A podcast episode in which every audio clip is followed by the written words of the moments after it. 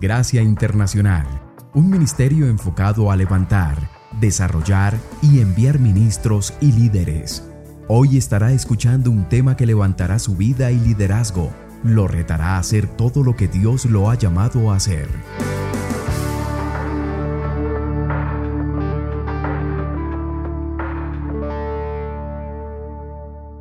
En el libro de Primera de Juan, capítulo 4, versículo 18, quiero comenzar con uh, un versículo que creo que muchos de ustedes saben. Juan el Amado uh, reenfatiza los principios del amor, pero aquí nos introduce uh, una secuencia diferente dentro del marco del amor. Y en el versículo 18 dice, en el amor no hay temor, sino que el perfecto amor echa fuera qué?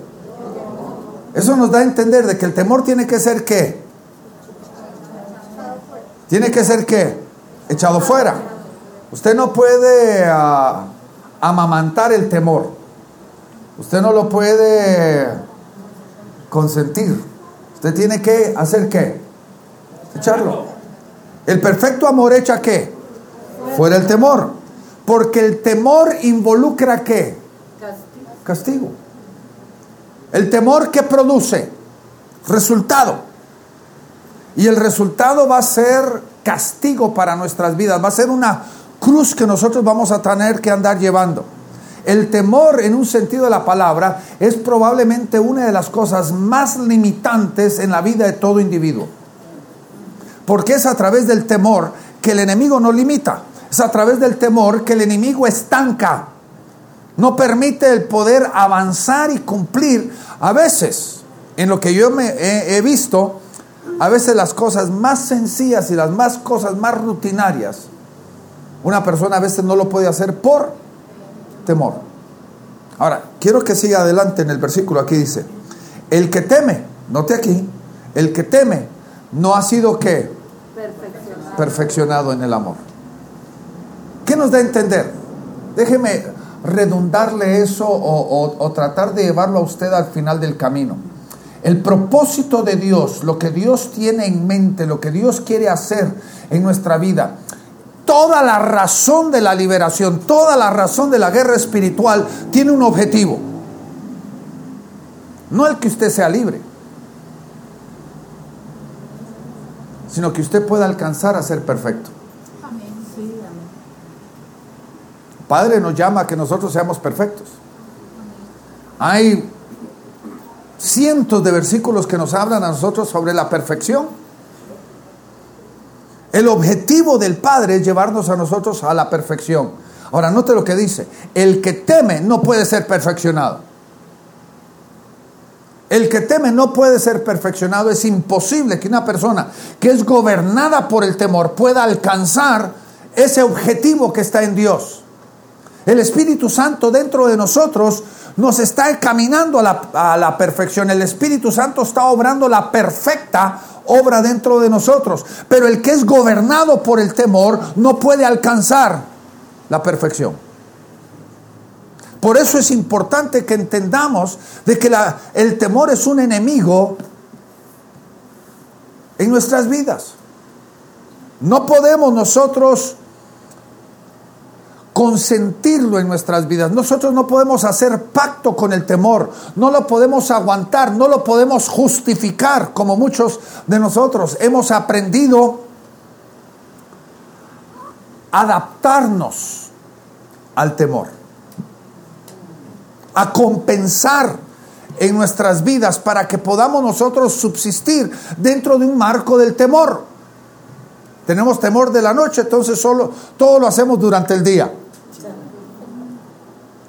Y podríamos seguir con 100 diferentes ejemplos.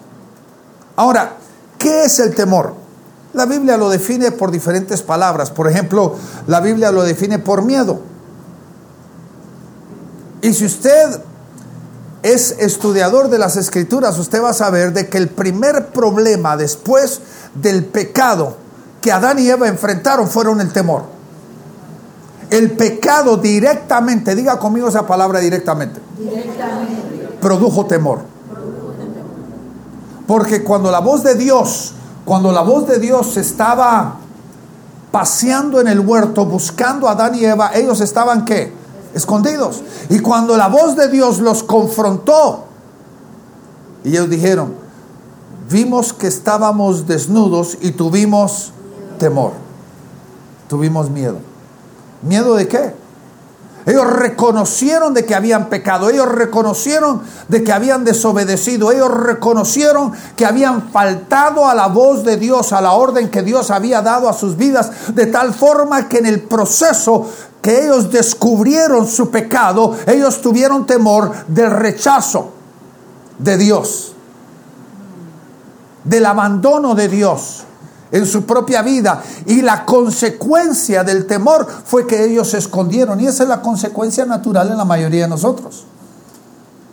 Cuando sentimos temor, lo primero que hacemos es nos escondemos en alguna forma, nos escondemos de una relación, nos escondemos de una circunstancia, nos escondemos de una situación que para nosotros podría ser conflictiva o nos podría confrontar en nuestra propia vida nos escondemos.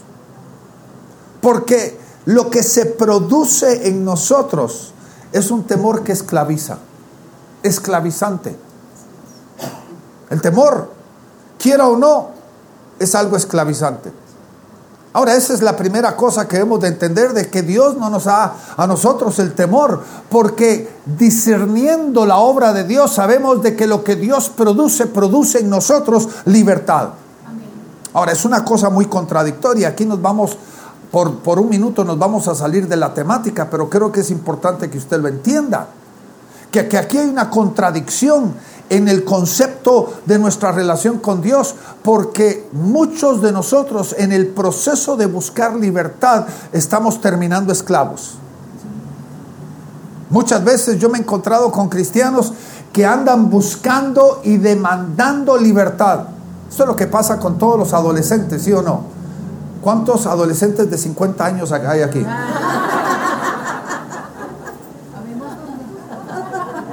Porque el adolescente busca, demanda libertad. Pero lo que alcanza a tener es qué? Esclavitud. Porque en la búsqueda de libertad termino siendo esclavo de mi objetivo. Piénselo. No le voy a no se lo voy a definir. Pero Pablo dice algo, una, una de las grandes, vamos a decir, enseñanzas de Pablo. Pablo dice, Pablo, esclavo de Jesucristo. Y Pablo entendía este principio que muchos de nosotros no entendemos, de que en la búsqueda de la libertad, el único camino para la libertad es volverme esclavo de Cristo. Porque cuando me vuelvo esclavo de Cristo, entonces encuentro a dominar aquellas cosas que antes me dominaban a mí. Poder conquistar algo lo que antes me conquistaba a mí. ¿Estamos entendiendo? Y entonces el temor se vuelve esta gran paradoja. Porque muchos en el proceso de buscar y demandar libertad terminan esclavos. Pero la única forma de ser verdaderamente libre conforme a la palabra es siendo esclavo de Cristo. Porque cuando me vuelvo siervo y esclavo de Cristo, entonces encuentro a conquistar o el poder para conquistar aquellas cosas que me dominaban a mí antes. Segundo, pavor. Pavor. No, no, no hay necesidad de que yo le recalque algunas de, de los versículos. Proverbios 3:25 dice, no tendrás temor de pavor repentino. Pavor repentino. La tercera es terror. Job 9:34 dice, quite sobre mí su vara y su terror no me espante. Terror. De ahí viene la palabra aterrorizado, terrorismo. Imagínense, ¿qué es lo que está haciendo el terrorismo mundial?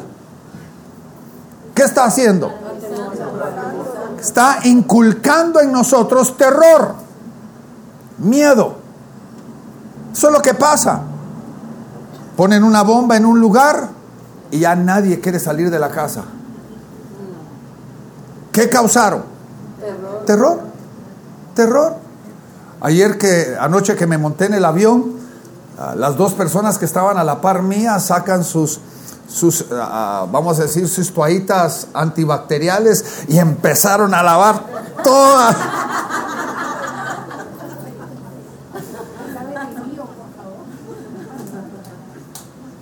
¿Qué es lo que está haciendo el enemigo? Él está usando un simple virus para causar qué? Terror. El terror, ¿qué, qué hace? Nos controla. Nos controla. La cuarta, temblor. Salmos 55.5 dice, temor y temblor vinieron sobre mí. Temor me ha cubierto. Temblor. ¿Se ha visto usted a una persona que tiene temor, cómo empieza a tener un efecto físico en su propia vida? Porque necesita avanzar, pero algo los está limitando en su propia vida, los está controlando. Y la palabra de Dios claramente nos, nos da el proceso. Un evento en nuestra propia vida puede causar dentro de nosotros una situación que nosotros podríamos decir un sentimiento, una precaución acerca de lo que ya nos ocurrió, que nos podría ocurrir de nuevo. Y eso, si nosotros no se lo entregamos al Señor, si nosotros no no lo, no lo entregamos en las manos del Señor, pueden abrir puertas en nuestra vida que se puede volver como un espíritu, que se llama qué? Temor. Un espíritu de temor. Bíblicamente hablando, en la Biblia encontramos nosotros dos descripciones en el griego de la palabra temor. La primera es fobia, la que nosotros conocemos, los que lo, los uh, psicólogos, psiquiatras han definido con los 400 y más fobias, ¿verdad? Algunas fobias totalmente contradictorias, ¿verdad? Alguien que le tiene fobia al agua y fobia a bañarse a la misma vez, al no bañarse. Contradictoriamente, algunas situaciones contradictorias, pero esa palabra fobia la podemos definir en dos diferentes formas. La palabra atemorizado o intimidado. Atemorizado o intimidado.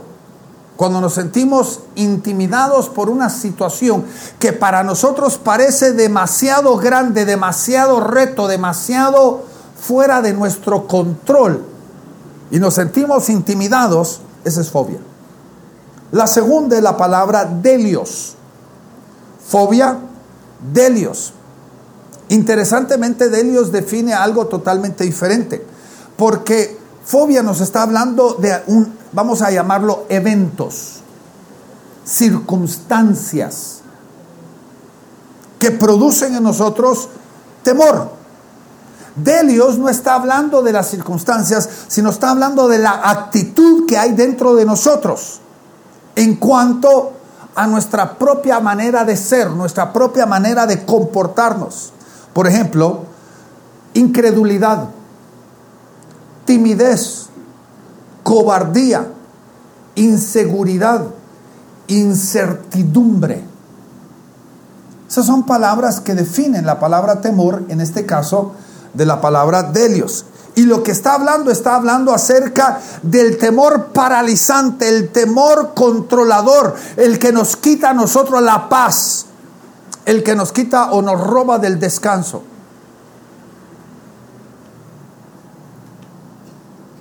Porque aunque usted esté a puerta cerrada con tres diferentes candados,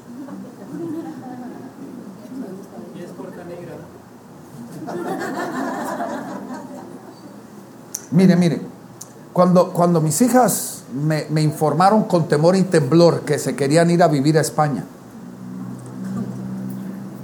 yo me les quedé viendo y yo les dije, mis amores, yo estoy en total descanso. ¿Saben por qué les dije? Porque el, el enemigo está afuera de ustedes y no está adentro. Yo no puedo controlar el enemigo externo. Pero yo sí tengo la capacidad en Cristo de controlar el enemigo que está adentro.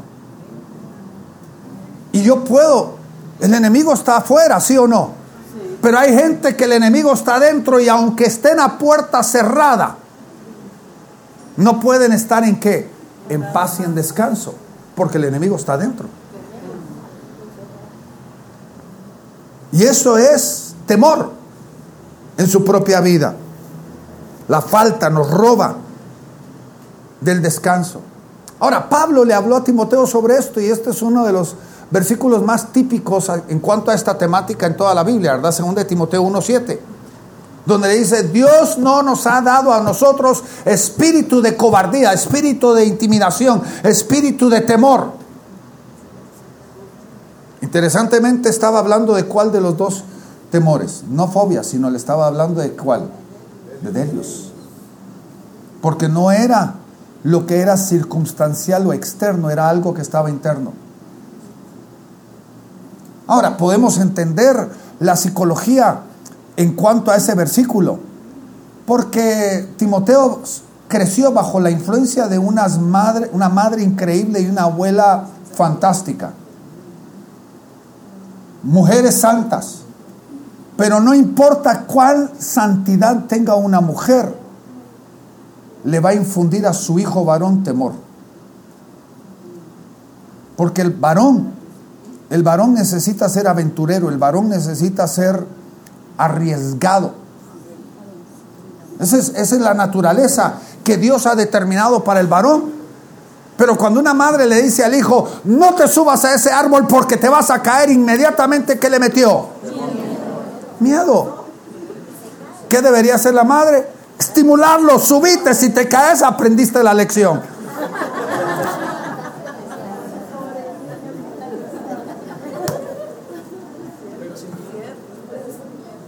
Estimular ese riesgo, estimular esa aventura en él. Yo me recuerdo que el deporte que yo practiqué a los 10, 11 años es un deporte muy guatemalteco, barranquear. No es olímpico, pero es guatemalteco. Yo nunca escuché a mis papás decirme, no puedes hacer eso. Yo me recuerdo de, adolescente, hasta con lazo, nos íbamos a barranquear.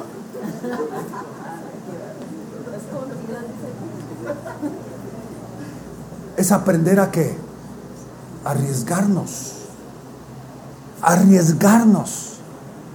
Porque hermanos, la vida, la vida no solamente la espiritual, la vida natural es una vida llena de qué? De riesgos. Pero el enemigo lo que quiere hacer, quiere hacer qué? Limitarnos, estorbarnos, interponerse en nuestro camino, no permitirnos alcanzar el destino que Dios ha puesto delante de nosotros. Y por eso el enemigo hace todo eso. Por eso el enemigo ha obrado de tal forma, en tal manera en nuestras vidas para poder limitarnos, y no permitirnos alcanzar el destino que Dios ha puesto delante de nosotros. Ahora, rápidamente, ¿cuáles tipos de, de, temor existen? Porque esto es simplemente información, quiero llegar a, al punto que quiero enfatizar. El primero, y tal vez el más grande de los temores, se llama el temor del hombre. El temor del hombre, el temor de la gente. Y eso muchas veces nace de experiencias difíciles en nuestra propia vida. Eso nace de situaciones adversas. Y yo le puedo decir, del gran grupo que hay aquí hoy, no hay ni uno, ni uno de nosotros que hemos, hemos sido exentos de problemáticas en la vida. Sean rechazos, maltratos, abusos. Todos nosotros en alguna forma, por ser un poquito, vamos a decir, papos, si, hay un guatemalteco a la par suya, que le traduzca a los mexicanos, por favor.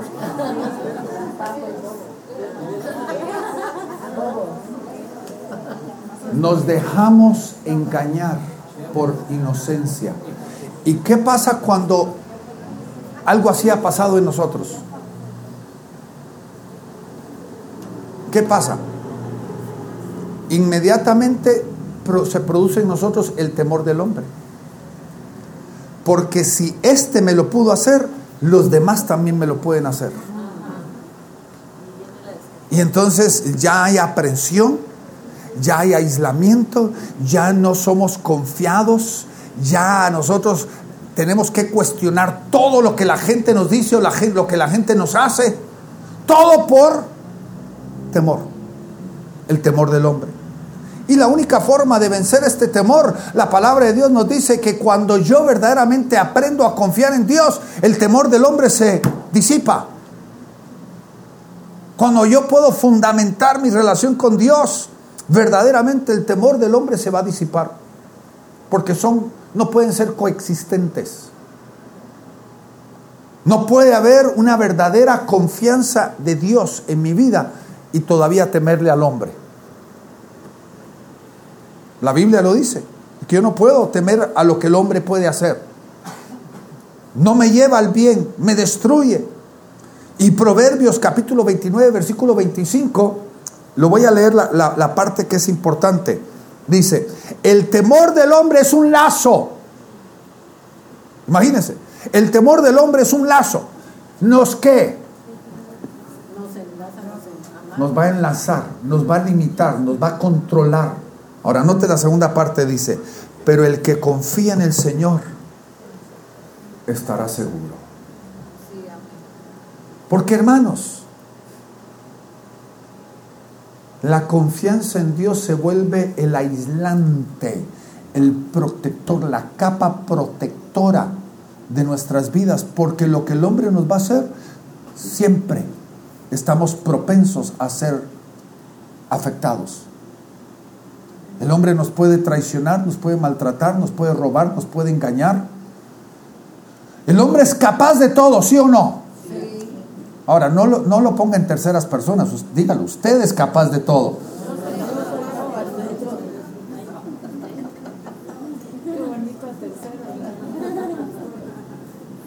Pero a la misma vez, el que confía en el Señor descansa en que Dios tiene control y Dios aún si hay una situación adversa, Él va a tornar y va a cambiar. Como lo dijo José, ¿verdad? Ahí en el capítulo 50 de Génesis. Vosotros intentáis mal para conmigo, mas Dios lo cambió para hacer que mucho pueblo pudiera ser salvado.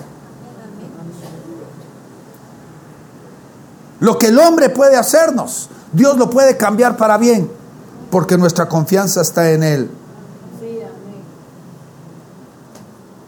La segunda es el temor de las cosas que nosotros no podemos controlar. Eso lo podríamos llamar incertidumbre. Temor de lo que no podemos controlar, incertidumbre. Hermanos, oiga bien, esta es parte de la naturaleza carnal de nuestras vidas. El ser humano quiere controlarlo todo. Y no estamos hablando de los que tienen temperamento colérico. Todos queremos controlar las circunstancias a nuestro derredor. Y cuando no, cuando llegamos a la gran realidad, no podemos controlar nada, produce en nosotros qué? Incertidumbre, temor. ¿Quién puede controlar todo? Es imposible. Es imposible, no importa cuánta planificación, cuánta situación nosotros podamos hacer. La tercera, Parecería una gran contradicción, pero hay personas que tienen miedo de Dios. Miedo de Dios. No estoy hablando del temor de Dios porque ese es otro tema, ¿verdad? El temor de Dios no es fobia. El temor de Dios es reverenciar, respetar, honrar a Dios. El miedo, el pavor de Dios ¿Y cuál es la problemática? Es que muchos de nosotros venimos de contextos, vamos a decir, una de las ecuaciones. Hay hogares donde fuimos malcriados, no estoy usando la palabra malcriar, sino malcriados por nuestros padres. Hubo abuso, hubo maltrato, hubo ah, violencia. Y cuando venimos a Cristo y conocemos de que y tenemos la revelación de Dios como Padre, inmediatamente producen eso en nosotros que Y muchos cristianos me he encontrado de que miran a Dios como casi insaciable. Dios viene y te pide una mano y tú dices, ay, si le doy la mano me va a pedir el brazo. Y si le doy el brazo me va a pedir el tórax. Que Dios es insaciable y tienen miedo. Lo que no entendemos es de que no hay nadie más gentil y caballeroso que Dios. En Él podemos confiar. En la vida cristiana nosotros debemos de entender de que lo que Él pide, Él lo pide con un propósito, no por una situación egocéntrica en su propio proceso como persona. La cuarta cosa, temor del fracaso. Me he encontrado con muchísimos cristianos que están gobernados por el temor del fracaso y muchas veces no tiene que ver con lo que otro ha hecho, sino lo que ellos mismos han hecho los errores que ellos mismos han cometido. El grave problema es de que ellos no han aprendido de que lo más poderoso que nosotros tenemos en Dios, lo verdaderamente importante que nosotros tenemos en Dios y nosotros como ministros de liberación debemos de entender de que la llave, la herramienta, la arma más poderosa que nosotros tenemos en Dios es el perdón en todo sentido de la palabra. No solo ofrecer el perdón, no solamente pedir, pedir perdón, sino también el recibir y aceptar el perdón de Dios. Me he encontrado con muchos cristianos que pueden perdonar a otros y pueden hasta tener la humildad de pedir perdón, pero el aceptar el perdón les es bien difícil porque ellos no se perdonan a sí mismos. Qué tonto fui. No me puedo creer de que yo haya hecho eso. Y ese, eso empieza a manifestarse en nuestras vidas como temor de fracaso. El próximo, el temor del abandono. Muchos de nosotros hemos sufrido el temor del abandono porque alguna situación adversa que ha ocurrido a través de, digamos, una infidelidad matrimonial, a través de una muerte de un ser querido, a través del abandono en, el matrimonio, X situación, alguien nos ha dejado en la vida, hasta aún hay miembros de iglesias que, que han sido abandonados por sus pastores y tienen temor de creer y de ir a otra iglesia por temor que al mismo abandono. Y el enemigo usa eso. ¿Para qué? Para controlar nuestras vidas. El otro es el temor del rechazo. El temor del rechazo. Esta era una situación que estaba viviendo realmente Timoteo. Dios no nos ha dado espíritu de cobardía. Estaba oyendo ayer platicando con alguien, me dijo, ¿Qué situación más difícil? dijo esta persona. Pablo, un veterano en el ministerio, un apóstol, pero bien fundamentado, tenía dos jovencitos trabajando con él, apóstoles también, a Tito y Timoteo, y los mandaba a hacer trabajos y la misma iglesia rechazaba los rechazaba a ellos por su juventud. Y Pablo le tuvo que hablar a Timoteo y decirle, Dios no te ha dado espíritu de cobardía el rechazo de la gente por tu edad o por tu, vamos a decir, la falta de experiencia que tú puedas tener, no te incapacita a ti de cumplir lo que Dios te ha llamado a que tú hagas.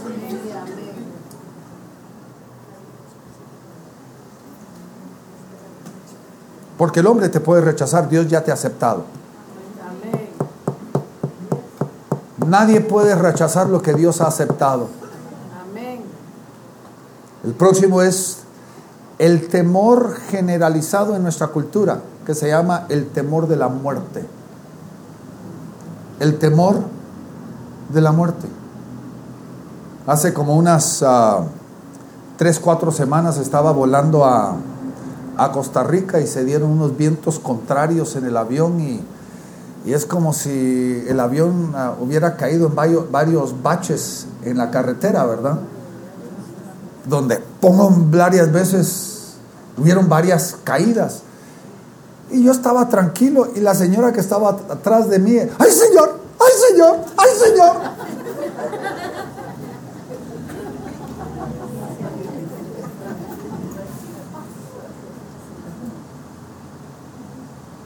¿Por qué es que hay temor en esas circunstancias? Porque hay temor de la muerte. Y parecería una increíble contradicción, hermanos. Sería una, parecería una increíble contradicción porque como cristianos, tú y yo, ya dentro de nosotros ya está la eternidad. La palabra de Dios dice que Él ya puso dentro de nosotros qué? eternidad. Hay dos aspectos o dos partes de nuestra vida que ya son eternales. Nuestra alma y nuestro espíritu ya son eternos. No hay razón del por qué nosotros temamos la muerte. Porque ya la eternidad vive, gobierna dentro de nosotros. Cuando recibimos, hicimos a Jesucristo Señor de nuestras vidas, la eternidad entró dentro de nosotros. Y lo único que va a morir es el tacuche viejo.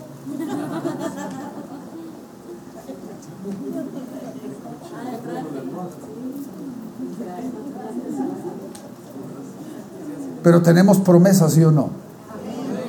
Porque tenemos la esperanza y la palabra de Dios dice la esperanza no avergüenza. La esperanza gobierna nuestras vidas. Y voy a terminar con este punto, el temor de nuestra propia incapacidad. El enemigo nos dice a nosotros, tú no puedes, tú no puedes, tú no puedes. Y este es realmente lo que gobernó Israel. Israel es, es, un increíble ejemplo de muchas de las situaciones en nuestra propia vida. Si usted se recuerda, Dios lleva a Israel a cruzar el Mar Rojo, lo lleva por mano victoriosa dos semanas más tarde, lo lleva a la frontera de la tierra de Canaán y les da una orden. Dependiendo qué versión, pero esta es la orden. Dice, entren y tomen. Suben, suban y tomen. Una orden bien sencilla. Pero la lógica en ellos, el lado analítico de Israel casi vamos a decir, necesitamos pedirle a Moisés de que nos permita mandar dos espías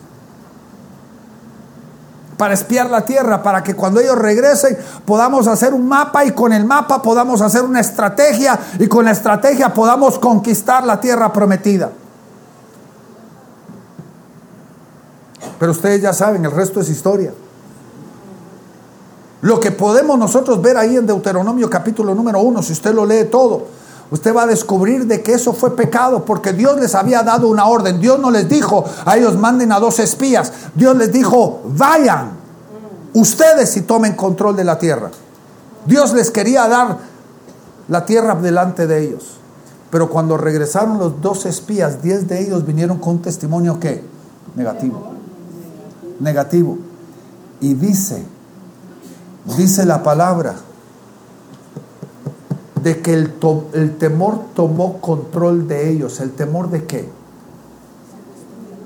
De su propia incapacidad. Por, por no decir 400 años, por decir realmente 200 años, Israel había sido esclavo.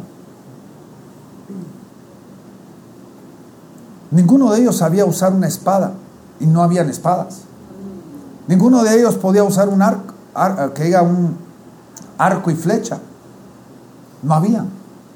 Y cuando ellos vieron a los gigantes, vieron las fortalezas, no entendieron de que Dios quería darle la tierra como se la dio en Jericó, Dios quería darle la tierra a ellos, que delante de ellos los muros cayeran.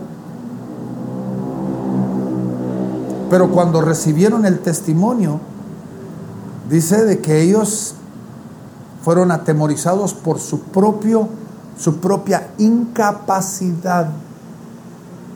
Más tarde dice que ellos se miraban a sí mismos como langostas. ¿Está entendiendo? El temor los gobernó.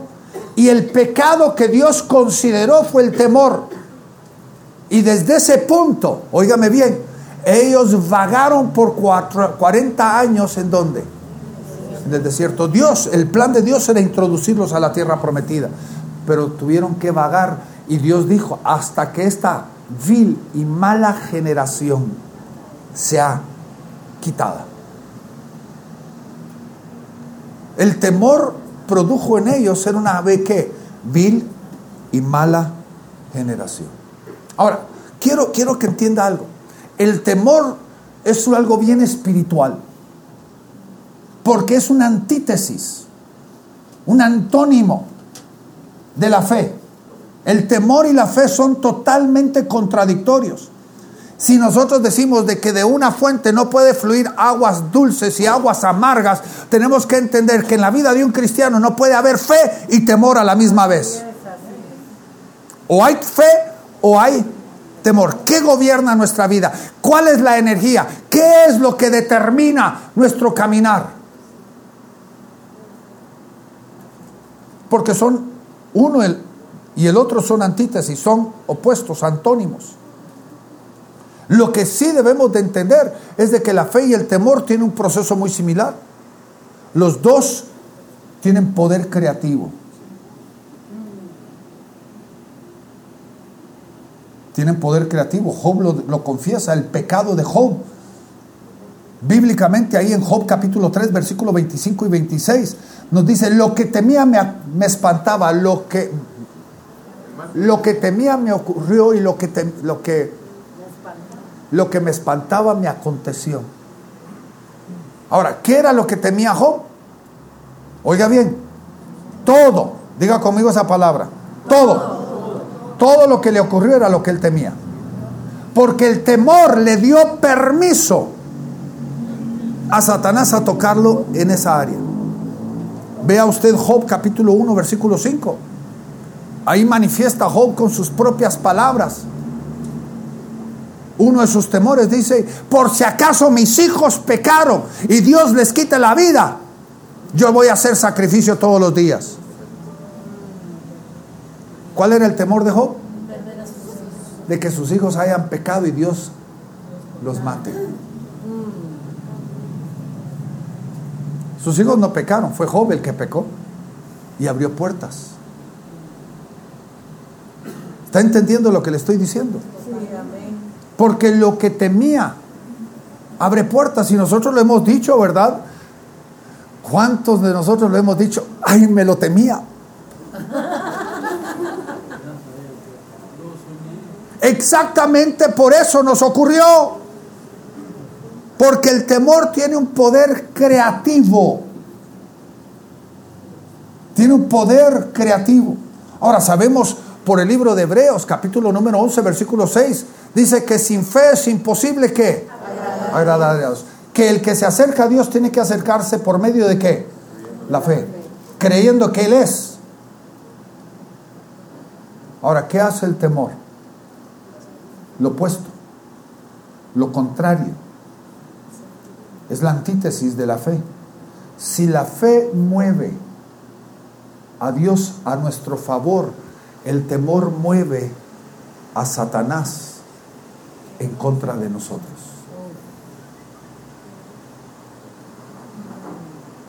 Porque la fe mueve a Dios, ¿sí o no?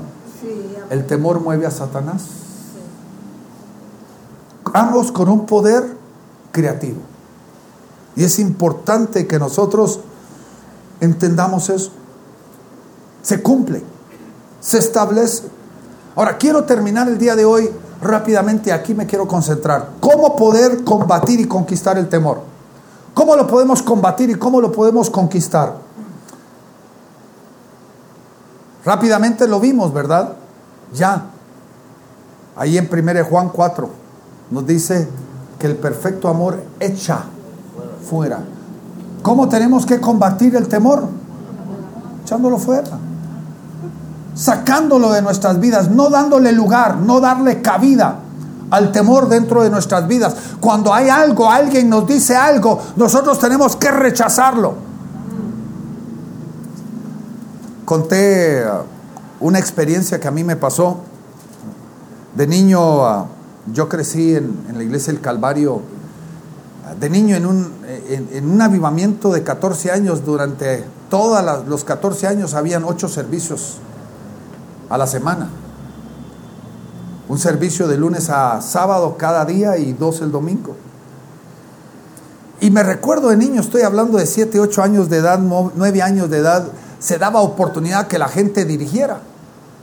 Y a mí me encantaba y yo de 8 o 9 años pasaba aquí al púlpito y decía, bueno hermanos, vamos a cantar y yo dirigía. Me encantaba. Siento que el Señor me estaba dando eso. Siento que el Señor me estaba dando esa capacidad de, adorador y de, dirigir a la gente en adoración. Hasta que un día alguien se me acercó. Y me hizo una pregunta, no sé si fue capciosa o, malintencionada o fue inocente, pero fue una pregunta, me dijo, porque yo era, estaba mojado detrás de las orejas, todavía era niño. Y me preguntó, ¿ya te enseñaron a dirigir este nuevo canto?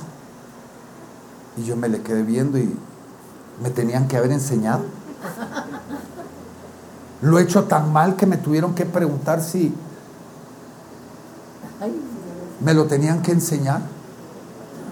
Y me entró la duda y me entró el temor. Y por los próximos 10 años ya no servía a Dios en la iglesia.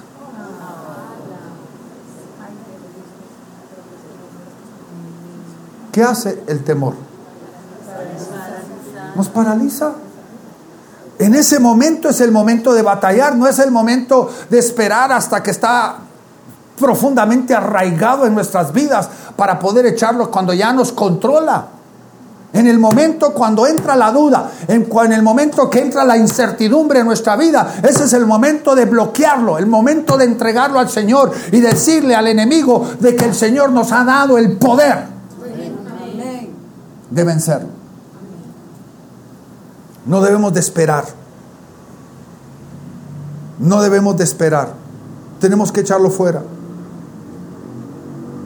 Porque el temor nos va a limitar de poder alcanzar nuestro destino. Israel de nuevo.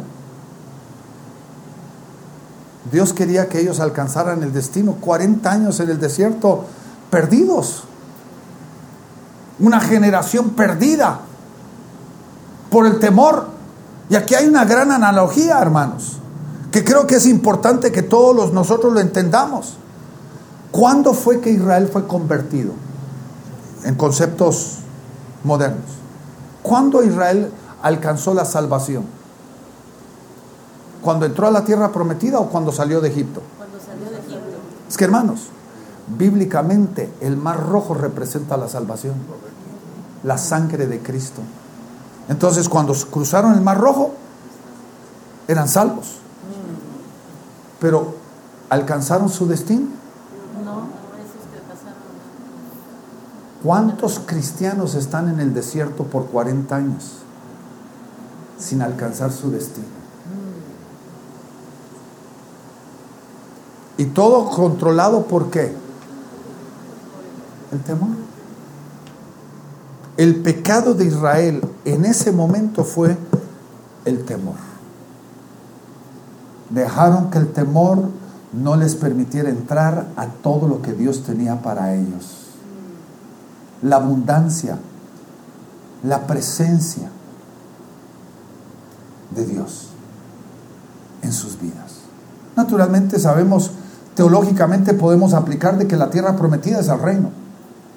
Y también podemos aplicar eso de que hay muchos cristianos que están en el desierto que no han entrado al reino. Por rebelión, por murmuración, por crítica, por desobediencia y por temor están en el desierto.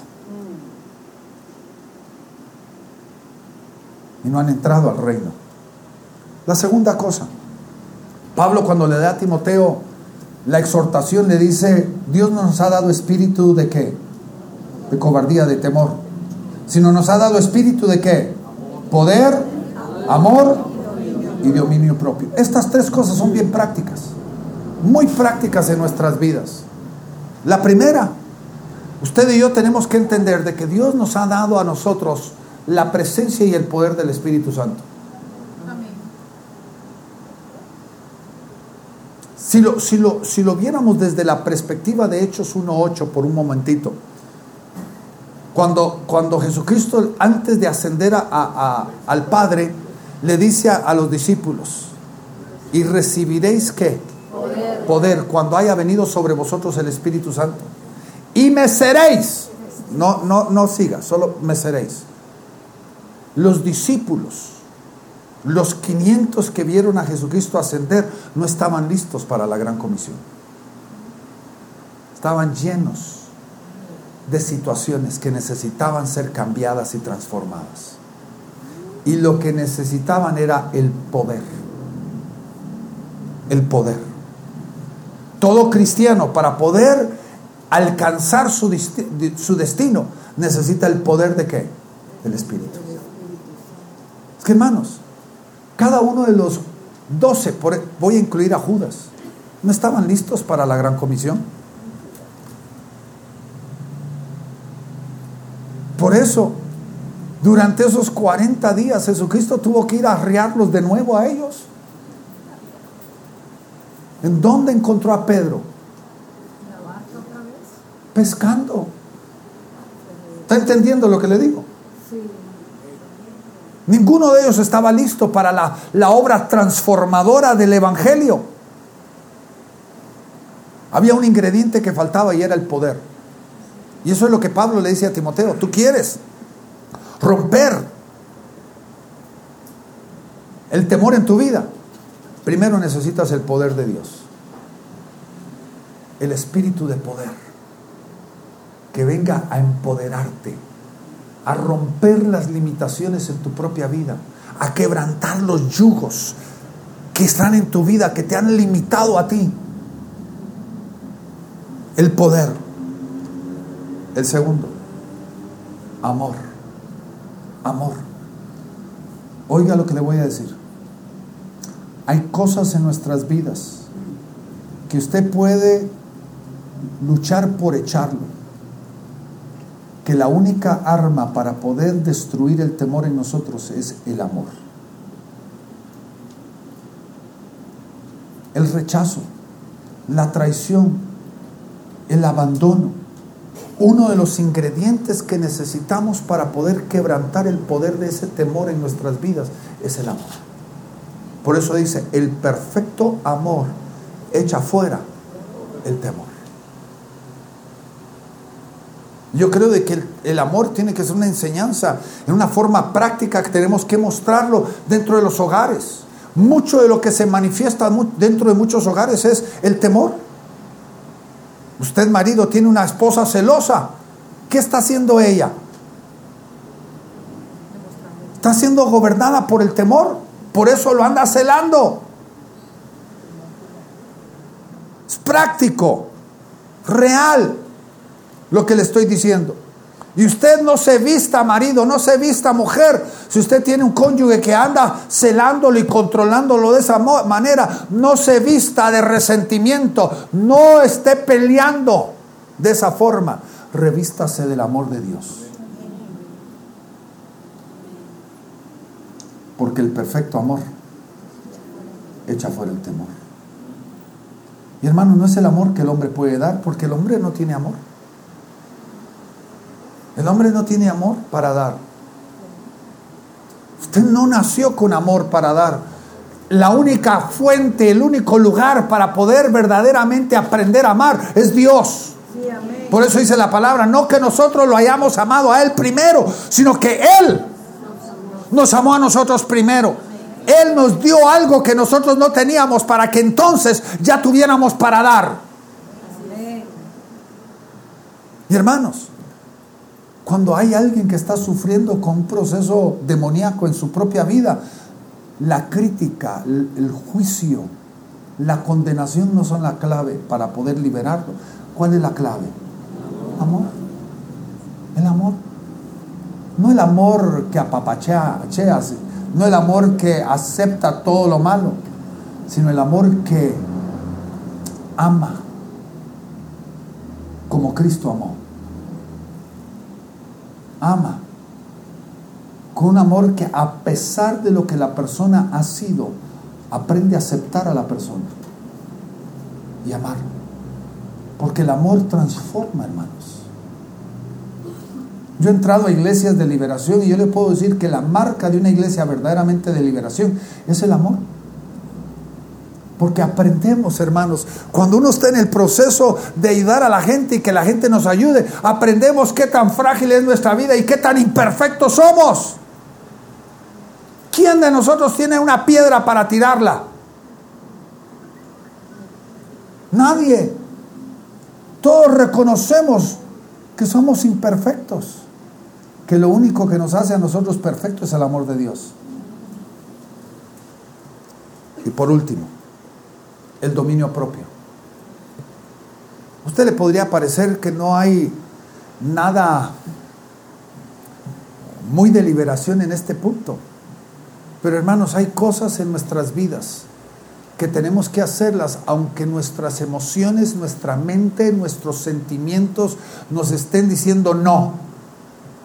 Tenemos que hacerlo porque es justo y correcto hacerlo.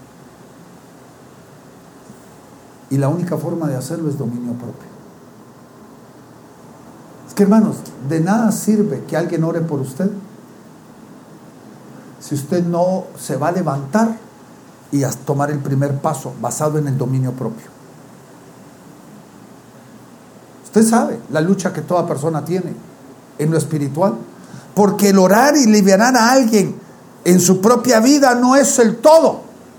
Desde ese momento él va a tener que pelear su propia batalla y va a tener que tomar la decisión, voy a hacer lo que Dios me dice que yo puedo hacer y no lo que el enemigo me dice que yo no puedo hacer. Y eso está fundamentado en lo que Pablo le dijo a Timoteo, el dominio propio. Porque no me gobierno por mis sentimientos y no me gobierno por mis pensamientos, gobierno mi vida por la voluntad de Dios. El dominio propio el dominio propio.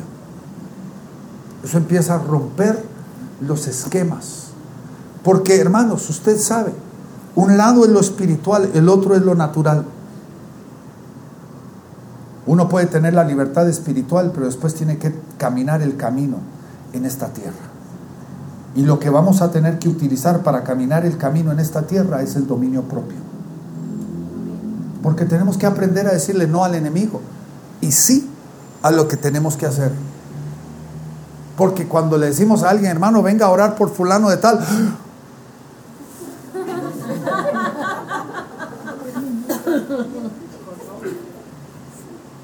ese es el momento que tenemos que decir, lo puedo hacer porque Dios lo ha dicho.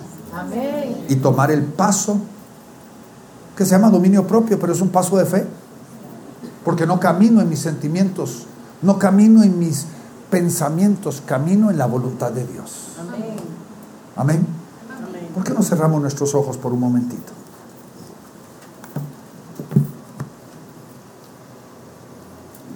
Ahí donde usted está. Hay dos cosas que usted tiene que saber el día de hoy, mi querido hermano y hermana. Dos cosas en su vida. Una es la lucha espiritual que usted tiene y otra es la determinación en su propia vida. Usted no puede negar la situación que usted ha estado viviendo. Que todos nosotros por situaciones adversas y circunstancias de nuestra vida, por la propia enseñanza y la cultura en donde hemos crecido, muchos de nosotros hemos sido inculcados en un ambiente de temor. Pero hoy tenemos que poner nuestra mirada en Dios y entender de que el enemigo no tiene poder sobre nosotros más de lo que nosotros estamos dispuestos a dar.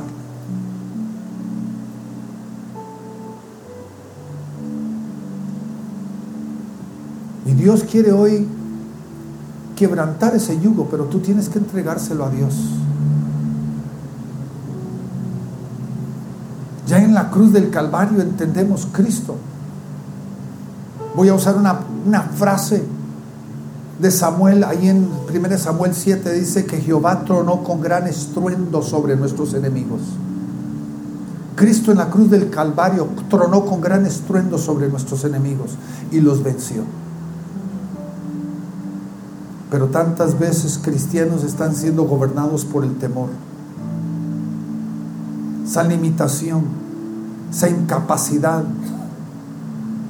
de poder alcanzar el propósito de Dios en sus vidas.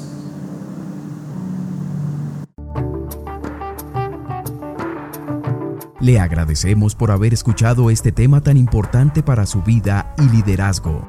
Si tiene preguntas sobre el ministerio o quiere saber más sobre Gracia Internacional, puede dirigirse a nuestra página de internet www.graciainternacional.tv o escribir al info arroba graciainternacional.tv. Dios los bendiga.